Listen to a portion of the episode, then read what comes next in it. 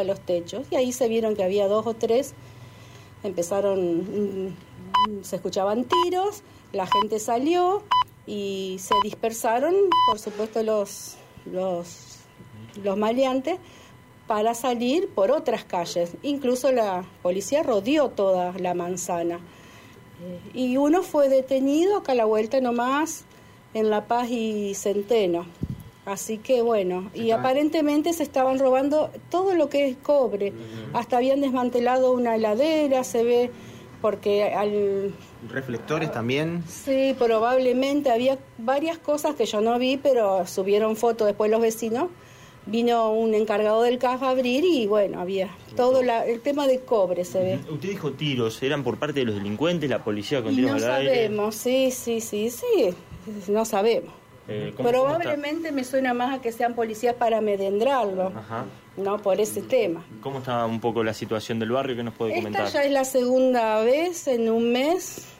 eh, acá en una obra se habían robado bicicleta, herramienta y varios vecinos salieron porque había ruido porque los perros gritan terriblemente y lo, eh, salieron dos o tres hombres de acá de las de la cuadra en Bolivia el 37 y lo pudieron agarrar hasta que llamaron a la policía y lo llevaron. ¿Y es gente, gente de la zona? Digo, ¿qué, ¿qué se dice entre los vecinos?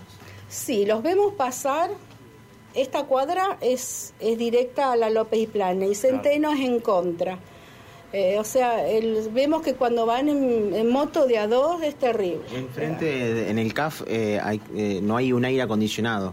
Eso también lo que nos contaban es que intentaron robárselo y, y finalmente eh, también fue otro de los hechos. O sea que están haciéndolo constantemente. Sí, sí, sí, sí, sí, ya con la obra que hubo en el CAF también era mes, mes por medio, se llevaban las cosas y venía la policía muy bien, nos atendía y nos ayudaba mucho.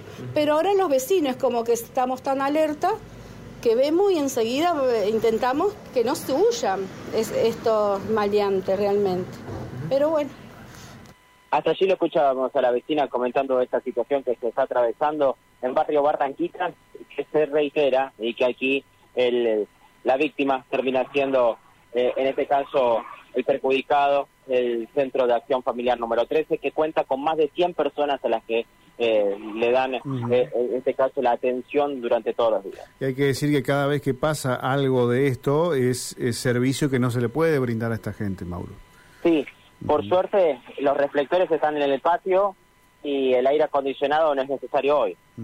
Eh, por suerte eh, no implicó que tengan que eh, reducir o restringir el servicio que brindan, pero sí obviamente eh, alerta porque se están reiterando constantemente. Bien. Ya volvemos con vos, Mauro. Te mandamos un abrazo. Se la es más fuerte ahora. ¿eh? Bueno, a protegerse entonces del agua. Un abrazo. Abrazo. Chao, chao. Mauro González con la información de esta tarde. Vamos ahora.